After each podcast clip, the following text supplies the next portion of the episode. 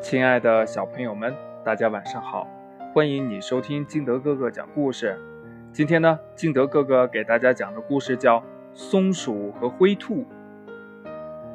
松鼠从松树上跳下来，到小溪边喝水；灰兔从草丛中钻出来，也到小溪边喝水。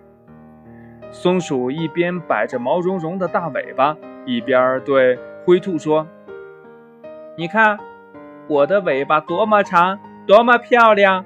这是世界上最好的尾巴。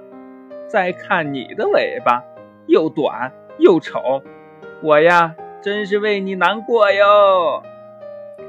灰兔不屑一顾地看了一眼松鼠，冷冷地说：“长尾巴有什么好啊？我觉得你的尾巴是个累赘。你看，我的尾巴短小精悍。”这才是世界上最好的尾巴。松鼠和灰兔都说自己的尾巴好，争得面红耳赤，谁也不肯认输。金丝猴从小溪边经过，听了松鼠和灰兔的争论，走过去说：“松鼠睡觉时可以把长尾巴像被子一样盖在身上，在树上跳来跳去时。”还能起到平衡的作用，确实是条好尾巴。松鼠笑着对灰兔说：“你看，金丝猴也说我的尾巴好。”金丝猴说：“我的话还没有说完呢。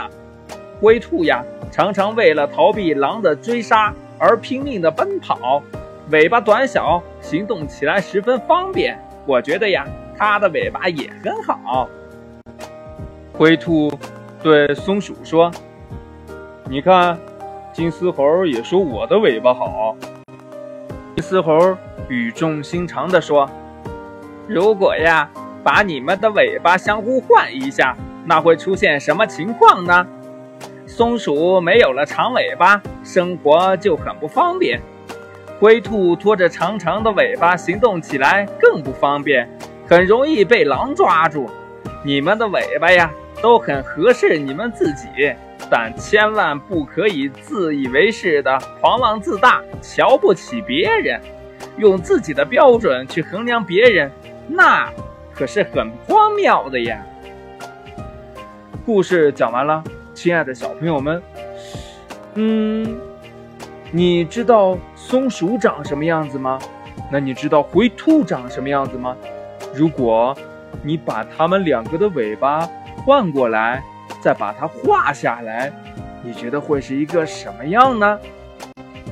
赶紧和你的爸爸妈妈或者你的小伙伴们一起试试吧，看你能不能画出来。